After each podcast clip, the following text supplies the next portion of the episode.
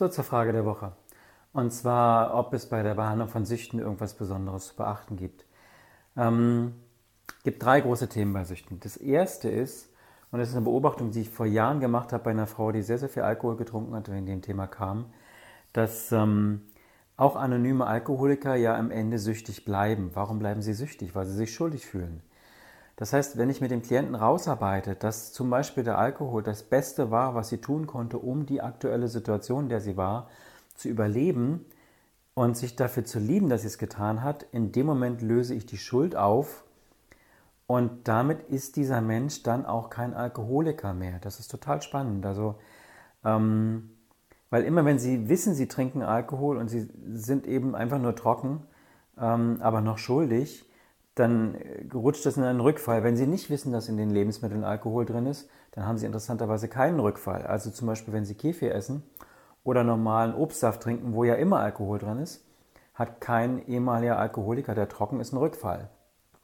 So, aber insofern, in dem Moment, wo Sie dieses Schuldgefühl aufbauen, ich habe wieder etwas Verbotenes getan, ich war nicht gut genug, ich bin wieder in die alten Muster zurückgefallen, in dem Moment kommt die Reaktivierung. Also Nummer eins ist, die Sucht und die Drogen waren das Beste, was du machen konntest. Du bist lebendig und schön, dass du es erkannt hast und jetzt geht's weiter. Und ähm, ich hätte es vielleicht auch so gemacht in deiner Situation und da ist nichts Schlimmes dabei. Das ist Nummer eins. Also die Schuld muss weg, damit dieser Mensch wirklich befreit ist und nicht einfach nur trocken ist, sondern frei wird von der, nicht von der Droge, sondern von der Schuld. Nummer eins. Ähm, Nummer zwei, wenn du dir den Menschen vorstellst mit der Droge, dann wird sich das Feld in gewisser Weise runder, kompletter anfühlen. Das heißt, die Droge wird irgendetwas kompensieren.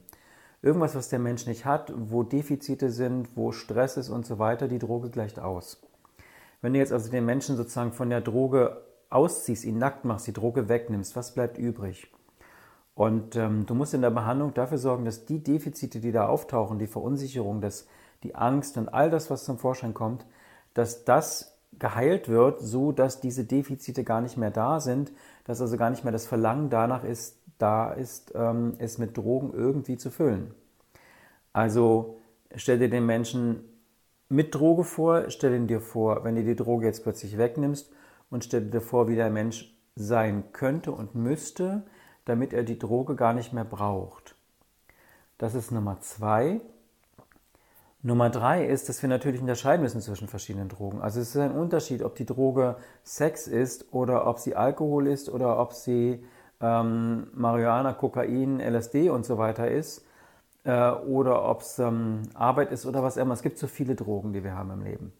Aber sie sind sehr unterschiedlich, weil nur eine Gruppe davon ähm, ganz spezielle Tore öffnet für Energien, die wir nicht wirklich haben wollen. Und das sind all die Psychopharm, also psychoaktiven Drogen ähm, wie Marihuana, Koks äh, und so weiter und so fort. Alkohol macht das nicht, Rauchen macht es auch nicht von normalen Zigaretten, aber die anderen Drogen tun es schon.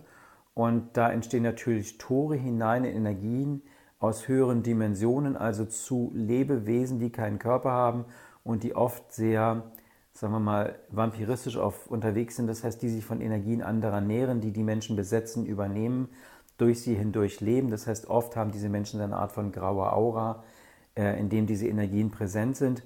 Die Feinfühligen können dann immer nur einen Bogen drum machen, weil sie sagen, halte ich nicht aus.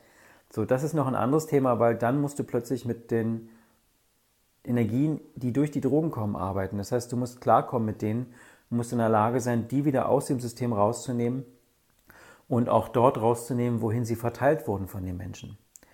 Ähm, also das ist so die dritte Komponente, die wichtig ist. Vielleicht noch eine vierte, wenn du die Drogen selber als Wesen betrachtest. Also nicht nur den Klienten, sondern im Grunde hast du zwei Klienten. Du hast den Klienten und du hast die Droge. Dann ist die Frage, was braucht denn die Droge, dass sie loslassen kann?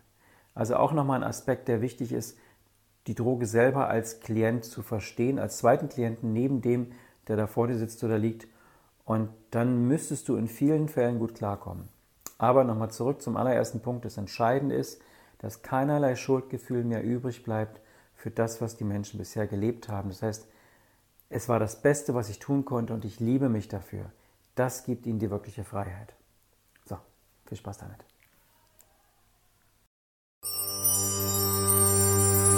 Tschüss.